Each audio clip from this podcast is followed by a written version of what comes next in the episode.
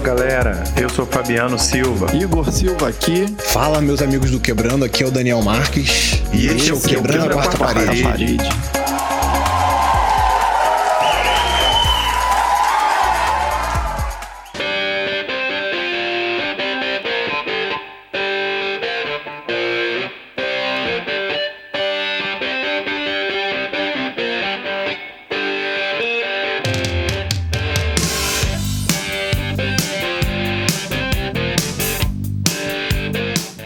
Fala galera, estamos de volta com mais um Quebrando a Quarta Parede. Eu sou Fabiano Silva e o meu sonho de infância sempre foi ganhar um M2000.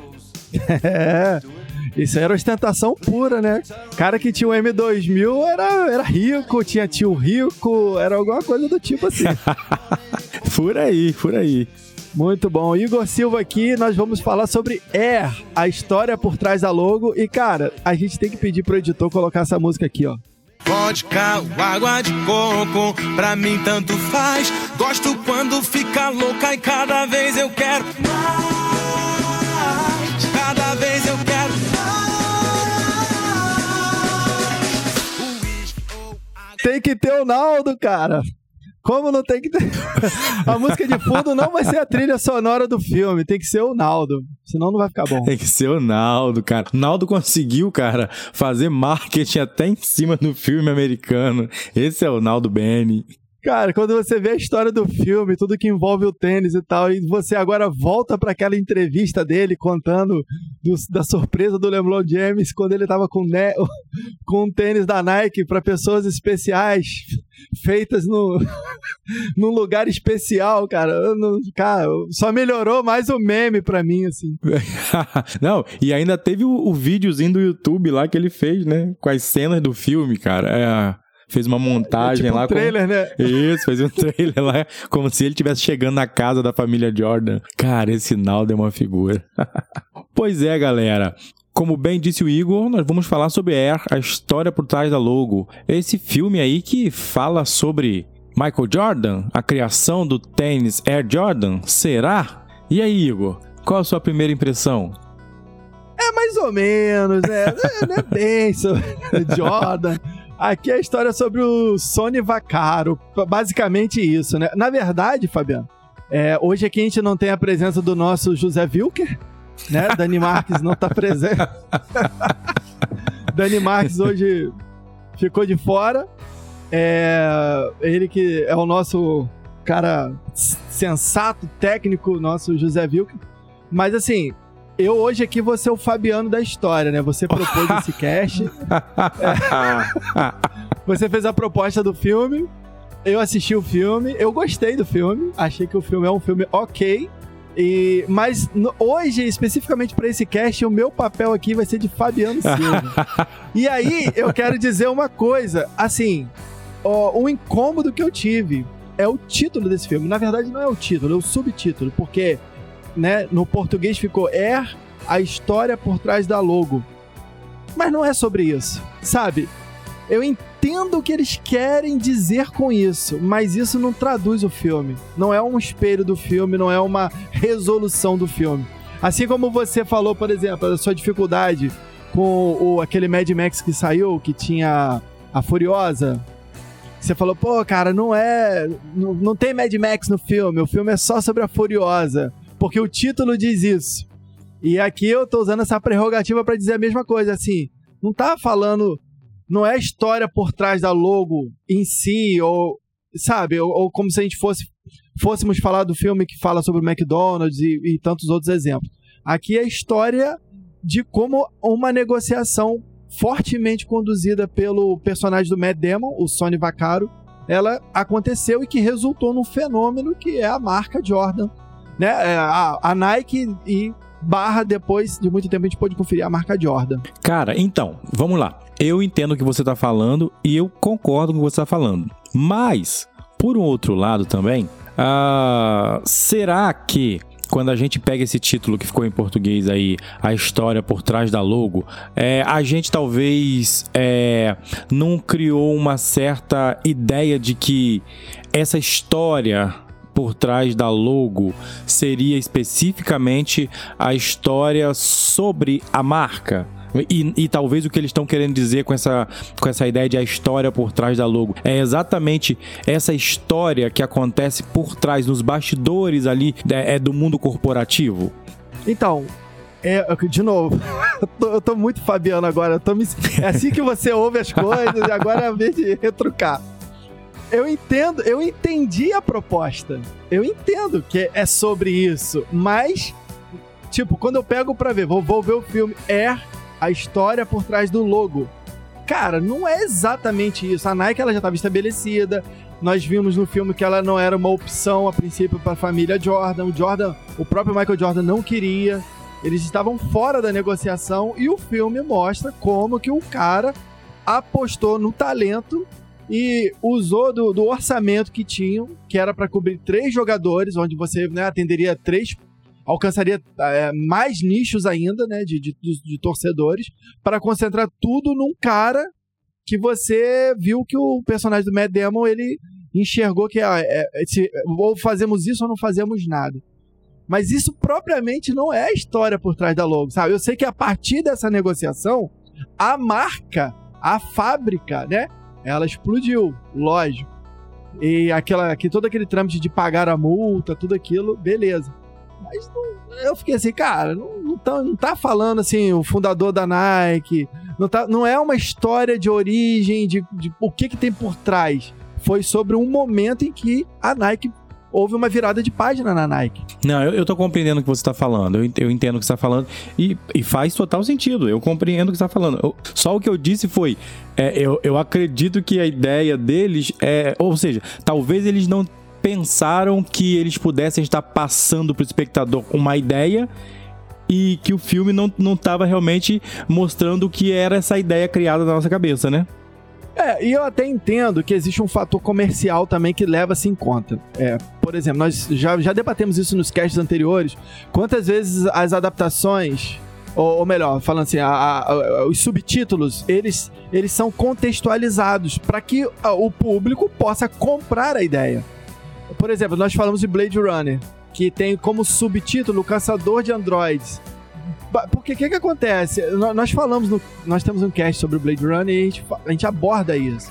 Que às vezes o caçador de androids, naquela época estava em alta, se tinha muito filme de android, então você coloca é, a figura do replicante como um android também para poder. Se você coloca alguma coisa voltada para replicante, se você coloca só Blade Runner, principalmente naquela época, o pessoal, sabe, década de, de 80, o pessoal não ia não compraria talvez é, o filme, mas se você falasse Android, caçador de Android, já era algo difundido, a galera compra a ideia, ah, tem um filme novo com Harrison Ford, né, era o ator top da época, beleza, vamos no cinema assistir, tipo isso.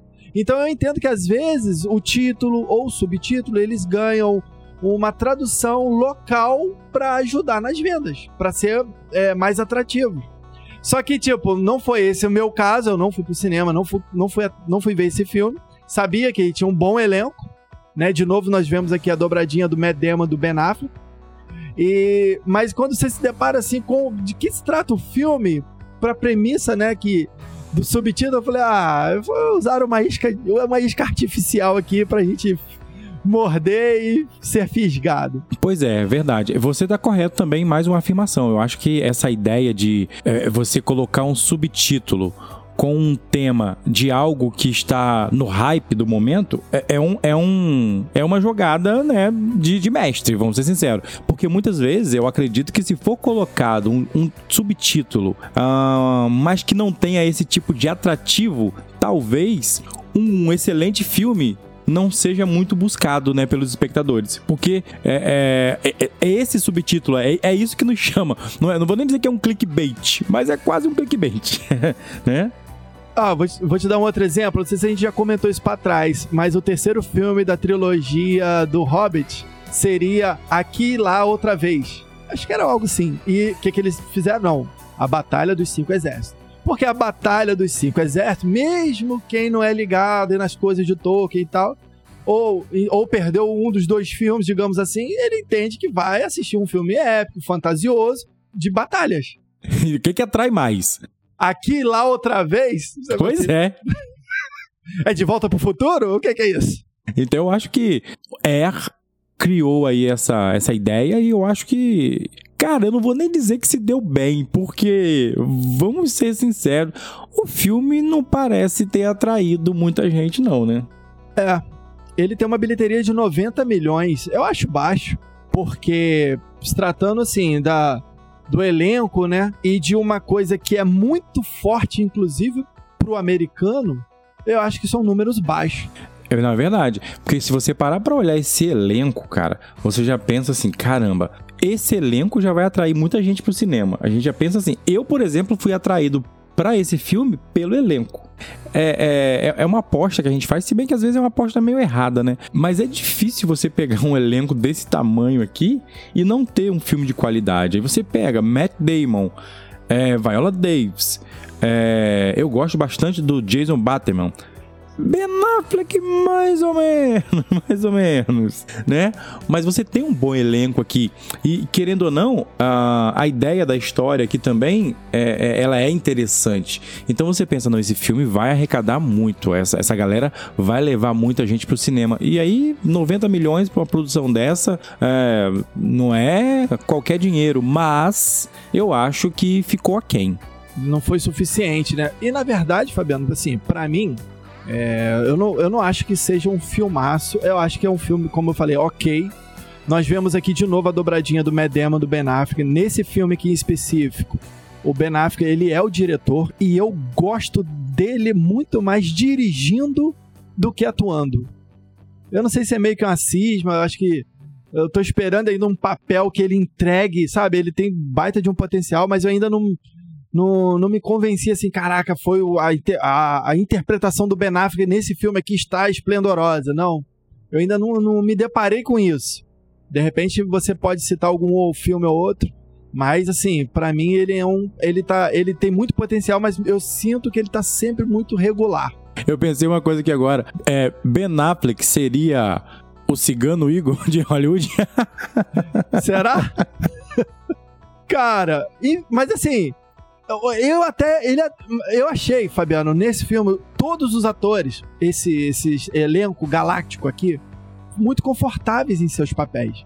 Nada exigiu tanto deles. O Medem tá super bem, mas também tá super tranquilo. Você vê que tá, tipo, ele passou a quinta marcha e tá indo de boa.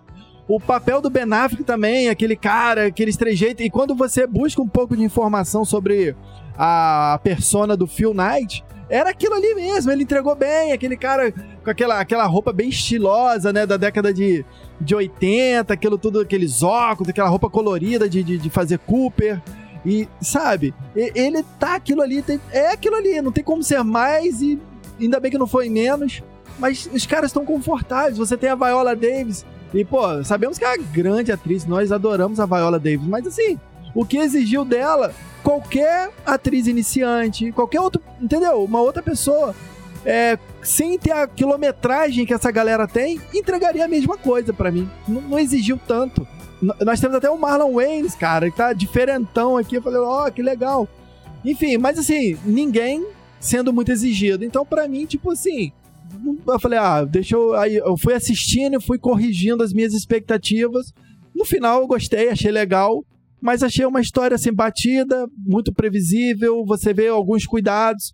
Acho que poucas coisas técnicas a gente pode salientar assim como, ó, oh, que, que maneiro isso. Acho que a trilha sonora é uma delas, acho que a, a montagem ficou boa, você não tem, como você tem muito diálogo no filme, você não, também não tem muita barriga.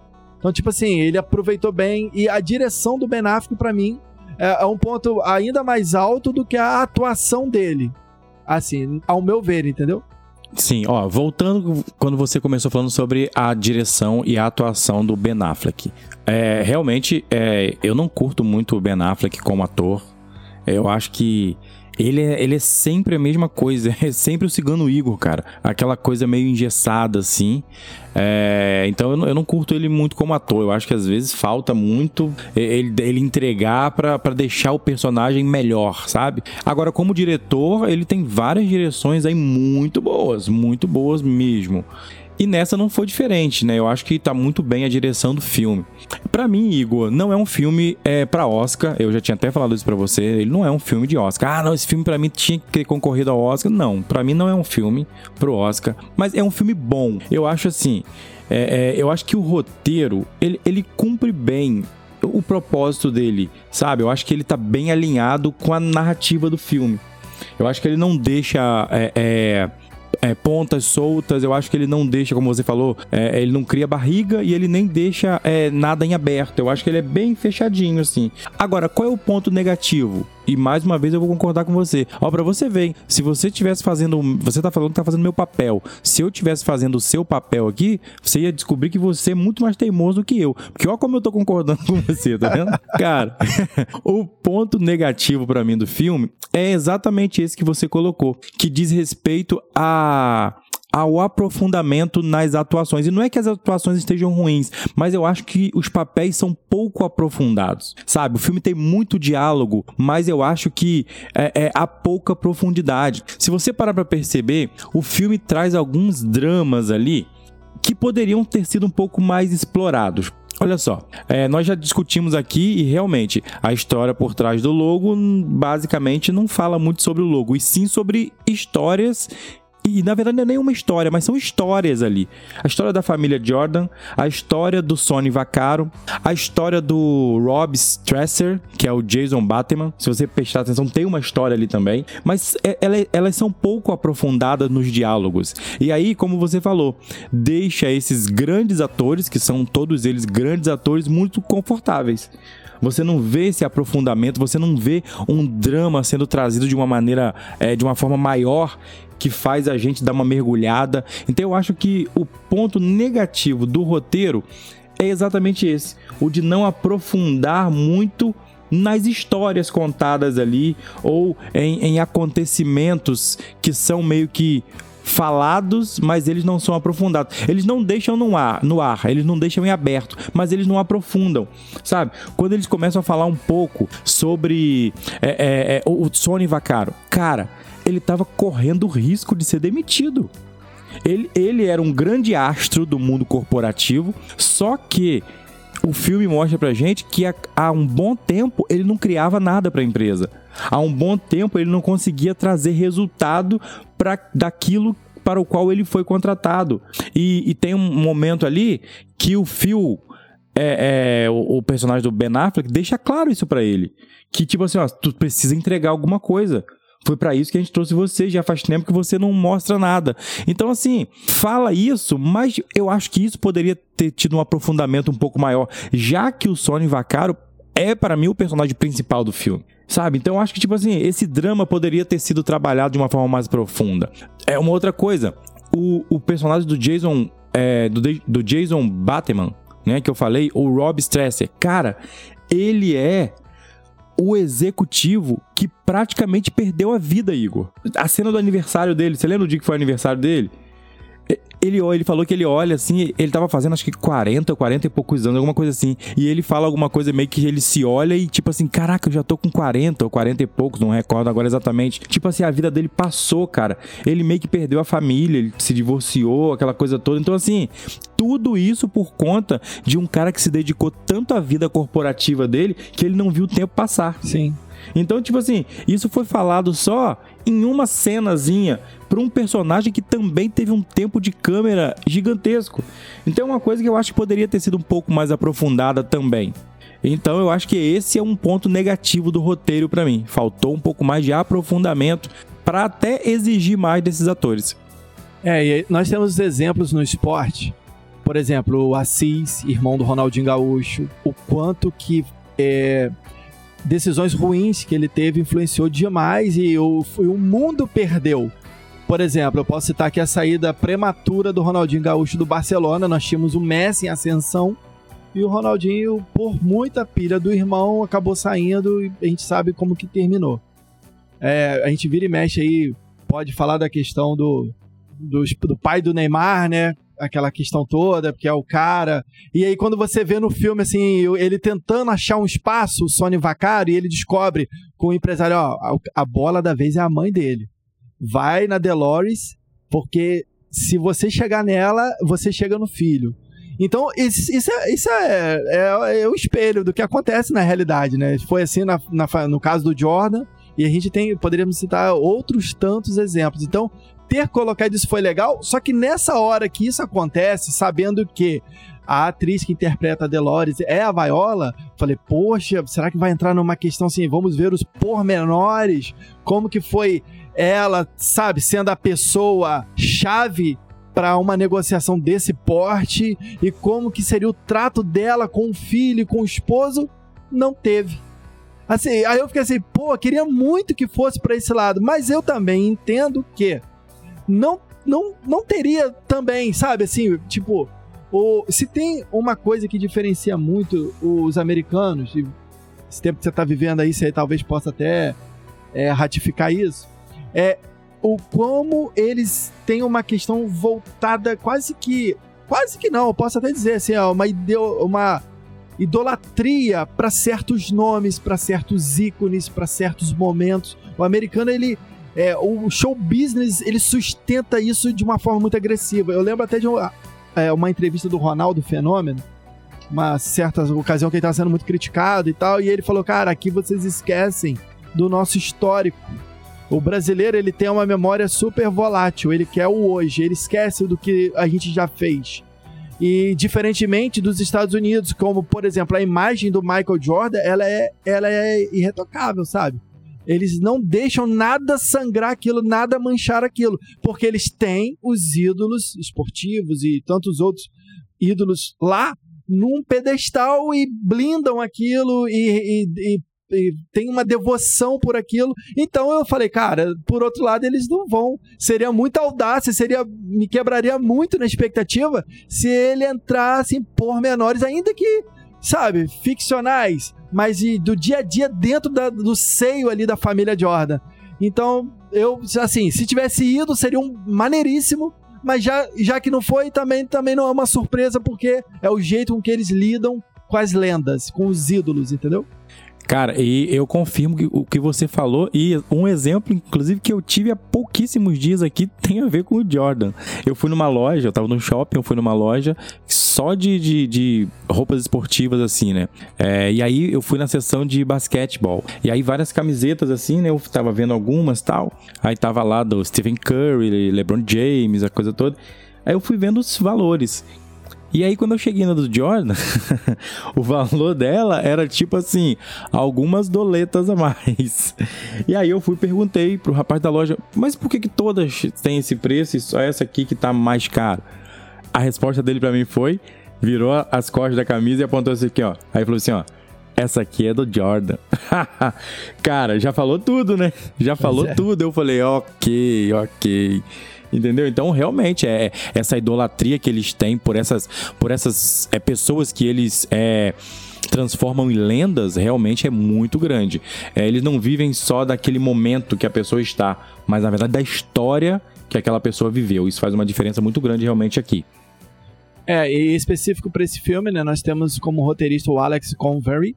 E quando ele consultou o Jordan sobre o filme, é, ele fez, ele concordou que fosse lançado o filme, deve ter tido um resumão ali do roteiro, e ele fez duas exigências. Uma que a mãe dele fosse interpretada pela Viola Davis, essa era uma condição. E aí você vê que esse casting aqui é, talvez não tivesse talvez não tivesse nos planos, mas teve que entrar porque era uma condição. E o personagem do Howard White também não sei se estaria no roteiro, pelo visto que não, né? Porque foi, foi a condição do Jordan, falou não, esse cara tem que estar e tem que ser representado porque ele foi fundamental. Então, essas foram as condições, essas foram as mexidas que tiveram. Então, quando você vê, pô, Viola Davis, a mãe do Jordan, e começa o filme, ele fala, ó, é ela que vai ser, tipo assim, 90% da decisão vai ser por ela ou pelo porque a influência que ela vai ter. Então eu falei, caraca, agora, pô, a pessoa perfeita para estar ali.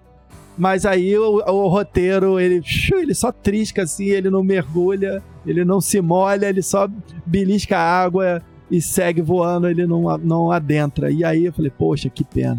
Cara, a, a cena que, vamos dizer assim, ela mostra um pouco mais do, do, do talento dela, ou vamos dizer assim, que exige um pouco mais dela, é aquela cena quando ela liga pro Vacaro, pro Sony, pra falar que havia decidido é, é, fechar com a Nike, mas que ela tinha é, as exigências dela, né? Aquela conversa deles no telefone ali foi tipo assim, o diálogo, a fala mais profunda que ela teve no filme né? E isso é uma coisa até legal de a gente falar, né, cara? Para mim essa é a visão de uma mãe, de um pai sobre os seus filhos. Mãe e pai conhecem seus filhos, cara. Ela conhecia o filho dela. O filho dela ainda estava iniciando, né, aquela a trajetória dele no basquete. Ele ainda não era é, o astro Michael Jordan que ele se tornou, mas ela sabia, o Igor, do potencial do filho ela tinha certeza do potencial e mais certeza ainda ela tinha de que o filho ia fazer com que a empresa alcançasse patamares gigantescos de venda. Tanto que ela bate o pé e fala: olha, a gente vai fechar com vocês, o contrato vai ser assim, assim, assim. Aí o Sony vai, cara, todo feliz já. Aí ela ainda volta com um adendo. Mas tem um mais aí, tem um porém ele vai ganhar uma porcentagem em cima da venda de cada tênis. Caraca, maluco, ela joga nos peitos, assim, ela não tem enrolação, não. E aí você vê que isso cria no Sony, ele dá uma, mas não é bem por aí. E ela vai e fala, não, tipo, ela meio que fala, eu sei da capacidade do meu filho, é assim ou é assim. Ou é assim ou é assim. Então, assim, olha pra você ver a, a, a certeza que ela tinha na capacidade do filho dela ela arriscou um grande contrato, porque era um grande contrato. Ela arriscou fazer com que o filho deixasse de assinar com uma empresa que estava propondo para ela um contrato é, é, até de uma forma mais humana, porque quando a gente pega as visitas que ela fez à Adidas e à Converse, foi exatamente o que o Sony Vaccaro falou que eles fariam. Eles olhariam para o filho dela como uma máquina, vamos dizer assim. E já a Nike trouxe uma proposta mais humanizada pro filho dela. Então, assim, ela estava arriscando até perder isso. É uma empresa que estava olhando pro filho dela de uma maneira mais humana, mas ela arrisca porque ela sabia que o filho dela traria esse retorno e que eles não iriam perder essa oportunidade. Então, assim, para mim, cara, essa ideia dessa visão que a mãe tem do que o filho pode alcançar. É muito bacana essa tradução que eles trouxeram pro filme. Que merecia, e aí que eu falei, aí a gente não tem como citar o ponto negativo do, do, do, roteiro, que merecia ter sido mais aprofundada, sabe? Talvez um diálogo mais dramático, alguma coisa assim. Mas essa ideia que eles trouxeram no filme aí, eu achei muito interessante. Então, você quer ver um filme que, para mim, se eu puder comparar, tem a temática parecidíssima e eu acho mais inspirador me prendeu mais e que as atuações que foram premiadas, todos meio que é, unânimes concordamos, é o filme King Richard Criando Campeões. Onde essa questão que você falou que o pai e a mãe têm sobre os seus filhos é muito mais explorada, cheio de camadas e faz com que você faça assim, uau, você mergulha nesse filme. Tanto que gerou o Oscar de melhor ator para Will Smith e foi assim merecido. A gente lamentou que ele não ganhou esse Oscar lá quando ele fez A Procura da Felicidade, porque também é um filme de drama e tal. E quando chegou em King Richard, eu falei, cara, não tem como esse Oscar não ser dele, sabe? E, e é um filme que nós já falamos sobre ele, né, em um dos nossos eh, podcasts sobre o Oscar, Oscar de 2022, em relação aos filmes que saíram em 2021. E eu acho que esse filme, ele, se eu puder, tipo, botar numa balança de comparação, eu sou muito mais o King Richard do que o Air.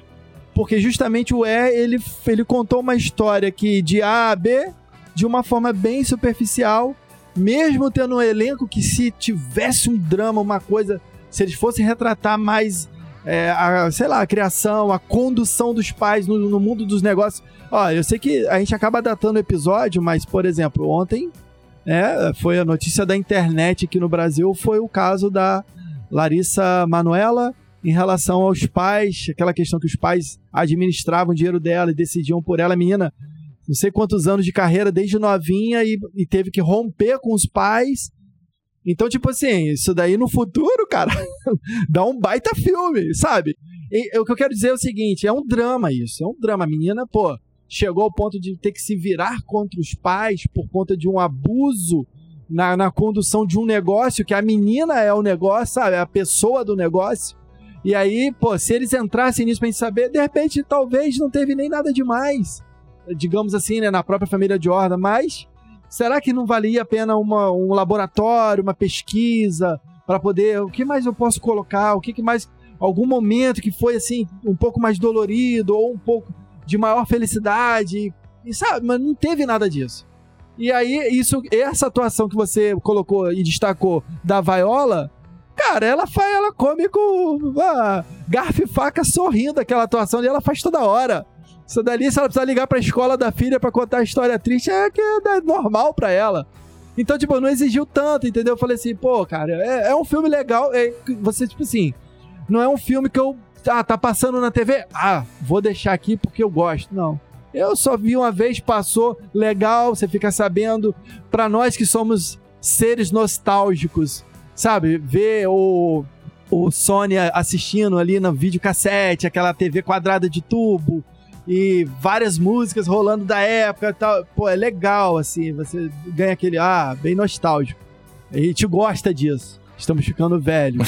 Mas, tirando essa questão, assim, cara, é um filme que podia ser muito melhor, mas também não, acho que o que ele prometeu, ele cumpriu. E é isso é, é ok. Pra mim tá. É, é isso ok aí, é ok, ok, ok. Fiquei no ok. É, não, eu tô por aí também. Como eu falei, para mim ele é um filme bom. Eu não classifico, olha que filme é imperdível. Não. Eu acho que, como eu falei, eu acho que o, que o filme cumpre aquilo que ele é, teve propósito de, de trazer e ele cumpre. Mas realmente falta muito isso. E como eu falei, eu acho que o que mais aprofundado tem da Viola Davis é, é esse diálogo. E para mim falta muito. Esse ponto negativo é um ponto negativo muito grande para mim no filme o roteiro fez com que o filme é, talvez não chegasse a um ponto que ele poderia chegar. Como é, você citou bem, é, King Richard chegou muito bem. E ele consegue trazer realmente para a tela isso que eu falei, sobre essa visão que um pai, uma mãe consegue ter é, de forma futura sobre seus filhos, né? Cara, agora, você já citou aí, a gente não pode deixar de falar um pouco mais. A gente não pode fazer como o roteiro do filme, não aprofundar. Então vamos aprofundar aqui. Cara, a estética anos 80 para mim é muito assertiva, Igor eles conseguiram trazer uma fotografia anos 80 muito legal. É bem bacana ver o que você falou. Pô, ver um videocassete, ver uma TV de tubo quadrada, é, as roupas usadas pelo Ben Affleck, a, a, a, aquelas frases meio de auto, autoajuda, meio budista, sei lá, que ele fala, que é muito anos 80, é, sabe? É um negócio que você não ouve quase hoje falar da maneira como ele fala. Eu acho que eles conseguiram é, trazer isso pra tela também de uma maneira muito magistral. E aí, isso é um ponto positivo pro filme, né? A trilha sonora, pô, cara, a trilha sonora é muito bacana. Já abre o filme ali com Dire Streets tocando, cara é muito boa. A trilha sonora desse filme é muito boa mesmo. É como se você. Eu tava vendo umas, pesqui... umas pesquisas aqui sobre as pessoas falando desse filme, e assim, a galera que viveu os anos 80, porque, pô, vamos ser sinceros, a gente tá ficando velho, mas a gente também não tá tanto, né? A gente não viveu os anos 80. Anos 80 a gente era criancinha ainda. A gente viveu mesmo os anos 90. Então, assim, mas a galera que viveu os anos 80, que já era já jovem, adulto, Cara, a galera se identificou muito com o filme. Eu vi muita gente falando sobre isso. Tipo assim, pô, como foi maneiro ver isso, ouvir aquilo, ouvir a gíria tal, a frase tal, ouvir essa música. Eu, eu, eu li muita coisa da galera falando que gostou dessa estética nos 80 no filme, entendeu? E outra coisa também que atraiu bastante é que o pessoal que estuda marketing tem falado muito sobre esse filme. Porque esse esse bastidor do mundo corporativo atrai muito né, para os estudantes de marketing. E aí esse filme tem sido muito falado, até porque esse filme fala assim sobre a Nike, né, cara? Querendo ou não, quando você olha no mundo corporativo, hoje é uma das gigantes.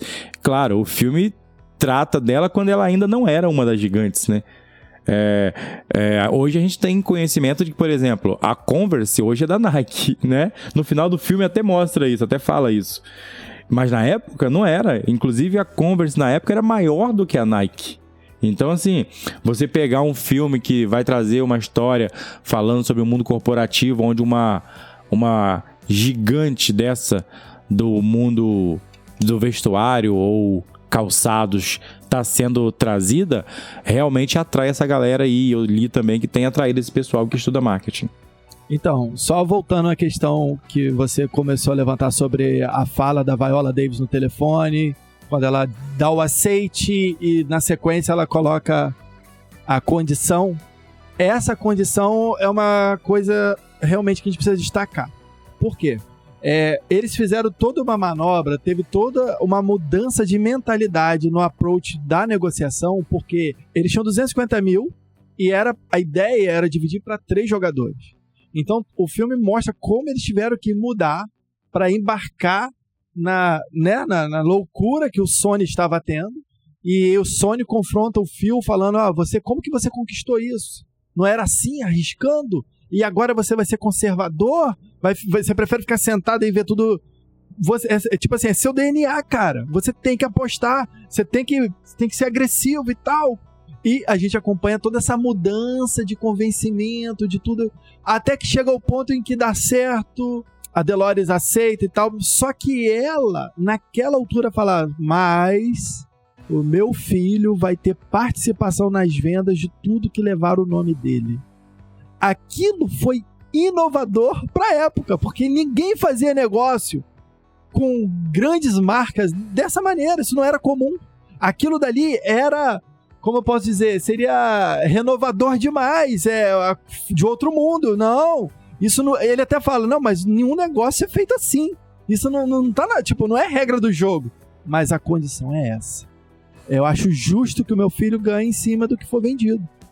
E aí o cara então não vai dar, não vamos fechar. E é justamente esse ponto que coloca o personagem do Phil Knight a ser o Phil Knight que ele tanto Tipo, que eu também seria reconhecido lá na frente e tal. Foi porque ele falou, beleza. Ele até fala, dane-se, vamos fazer dessa maneira. E foi uma, é tido como um dos maiores negócios da história. Levando em conta as proporções, né? o tempo e os valores, foi uma coisa realmente o maior negócio da história esportiva. Então, tipo assim, é, isso foi interessante partindo da, da mãe do Jordan. Então, é, é isso é legal do diálogo de, dessa hora do, do telefonema. Essa é uma parte que a gente tem que, tem que registrar aqui.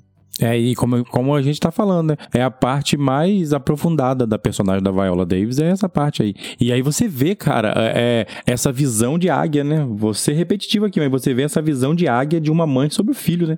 Você vê que era algo que não era comum, não se fazia isso no mundo dos negócios, né? E...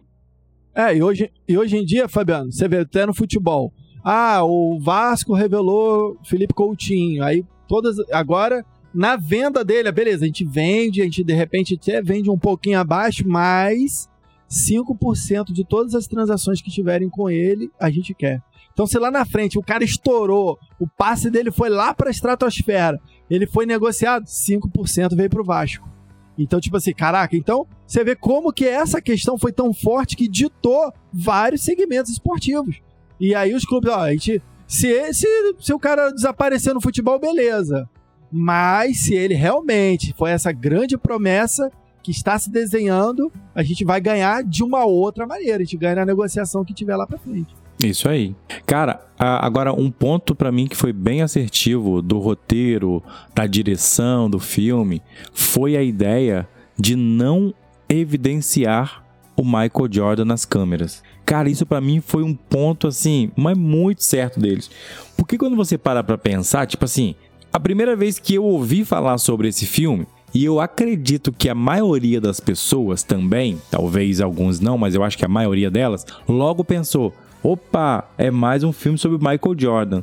E aí, quando fala assim, a, a história por, por trás da logo, você já pensa, opa, será que vai ser uma história especificamente sobre a Nike?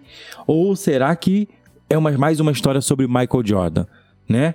Então, cara, quando eles não colocam uma história sobre Michael Jordan, quando eles nem mesmo colocam Michael Jordan diretamente na câmera, porque ele só aparece de costas, as pernas, o, o, os braços, e quando tem uma fala dele, é uma falazinha única, praticamente no final do filme, ali, e ele não aparece. Nem na figura jovem dele, ele não aparece hora nenhuma. Tem algumas, algumas cenas é, dele jogando, mas que é, são meio embaçadas, não aparece muito. Então, assim, eles tirarem a figura do Michael Jordan do centro, não deixar com que o filme se perdesse na figura dele, para mim foi um acerto gigantesco.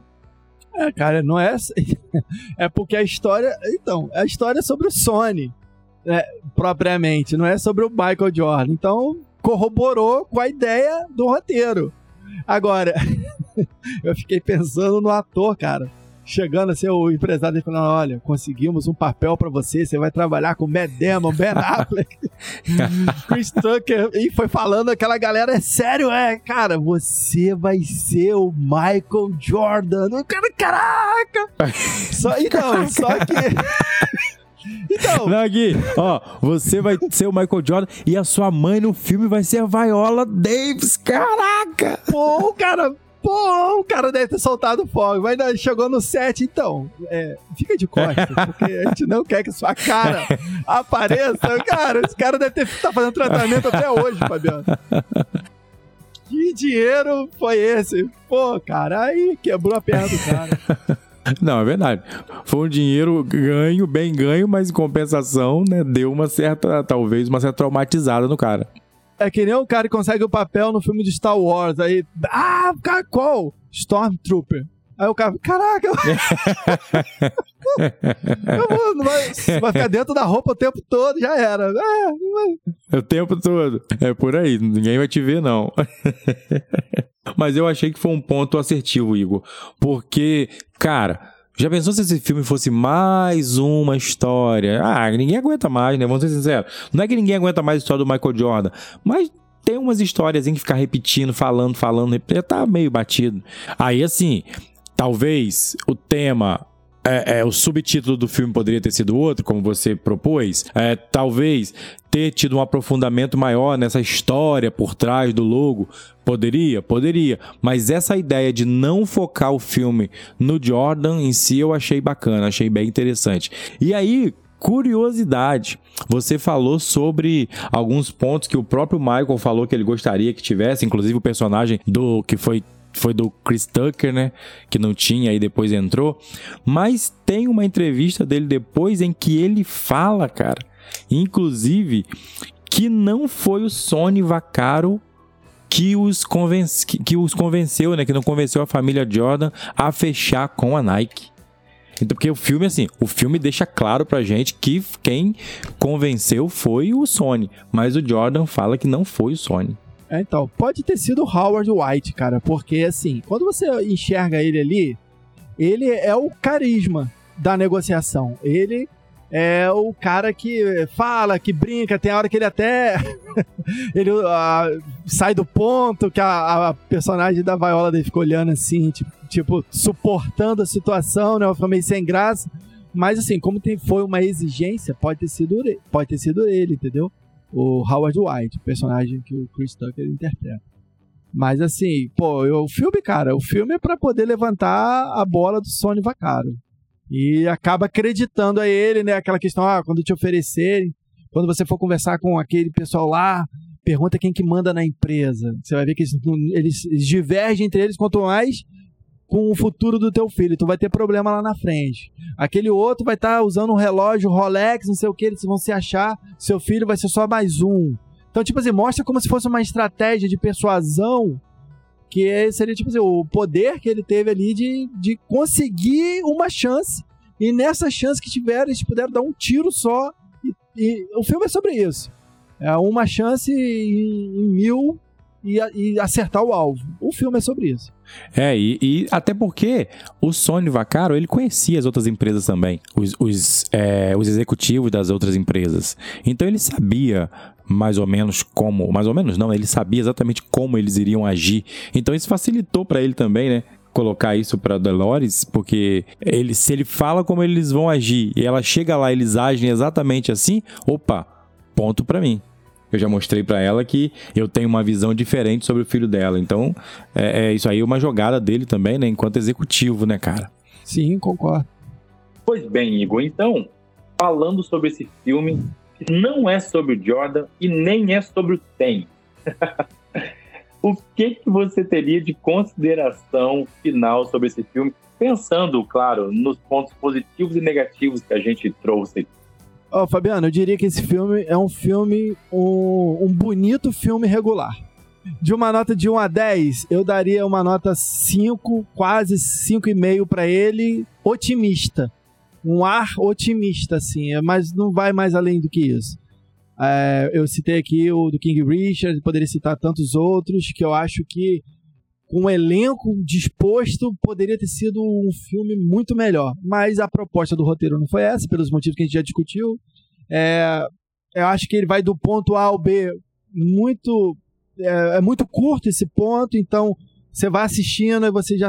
É óbvio que a gente já sabe o resultado, né? Mas é, não tem desdobramento, não tem um grande plot, não tem, não tem, é tudo muito linear. Então você ad, a, embarca por boas atuações, é, você vê que os caras estão é, muito confortáveis nos papéis, pela fator nostalgia, que é legal, a gente rever tudo aquilo. Eu acompanhei muito a NBA na década de 90 e hoje quase eu não acompanho mais. Eu gostava muito daquele Chicago Bulls lá de trás, Charlotte Hornets e enfim, assim, é, dava goio, parava para ver, tinha jogos de videogame desde PlayStation 1, sabe, coisa lá de trás eu adorava. E hoje em dia já não não consigo acompanhar tanto, às vezes só finais ou jogos pontuais assim. Mas é, antes eu sabia assim, pô, bastante jogador, já tive camisa do Charlotte daquela época. Eu era adolescente, adorava minha camisa, era um verde água diferente com uma a mosquinha, né? A vespinha com, com o olho meio roxo. Então, tipo assim, é, foi bom. É, essa parte conversa muito, por exemplo, comigo. Acho que muita gente da nossa geração. Mas não tem mais nada, assim. Eu espremo a laranja não, não sai mais caldo do que esse, assim. Pra mim, é um filme. É um filme ok. Um filme que eu acho que eu veria de novo. Ah, possivelmente não. Mas eu acho que, assim, pelo menos teve, nós tivemos é, apontamentos para estar tá resenhando aqui e discutindo. É, eu, se eu fosse dar uma nota para ele, eu daria um 6. Eu daria um 6 porque eu gosto muito da estética do filme, eu gosto muito da trilha sonora, eu gosto muito da ideia trazida do filme, é, é dessa narrativa. Só que esse ponto negativo dessa falta de profundidade do roteiro, para mim, foi o ponto crucial para que esse filme não deslanchasse. Eu acho que ele fica devendo nesse ponto. Para mim é um filme bom. Trouxe pra gente uma ideia de algo que poderia ser muito grande, mas que deixou a desejar. Talvez até por isso ficou bem longe do Oscar. Pois é, pessoal, nós vamos ficando por aqui. A história por trás dessa logo, talvez a gente nem conheceu tanto assim. Mas a história por trás da logo do Quebrando a Quarta Parede, ela é certa. Pois a nossa história é a mesma sempre. Quebrando a Quarta Parede. Valeu. Valeu, valeu. Pra ficar maneiro, eu jogo o clima lá no